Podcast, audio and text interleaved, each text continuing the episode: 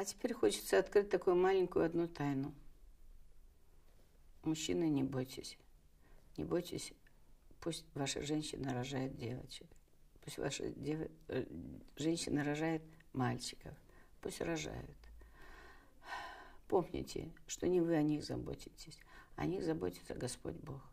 То есть дети приходят уже упакованные всем необходимым для своего выживания.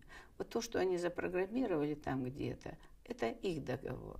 И, собственно, самый главный родитель или действительно родитель всего сущего, это нечто большее, чем мы с вами.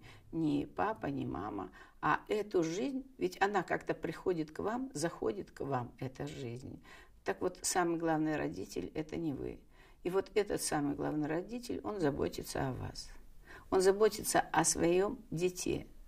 Он свое дитятя не отпустит просто так. Поэтому у вас что-то начинает происходить. Как только женщина забеременела, что-то начинает происходить вокруг.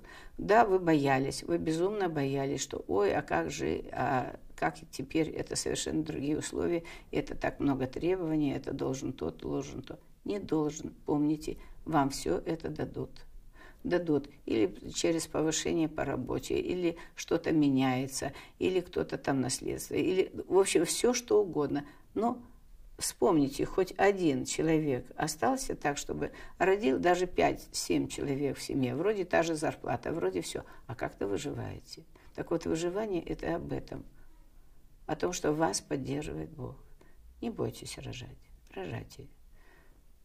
Потому что это Божья проявленность. Это Бог дает это. Это Бог дает эту радость. Бог. Не мы с вами.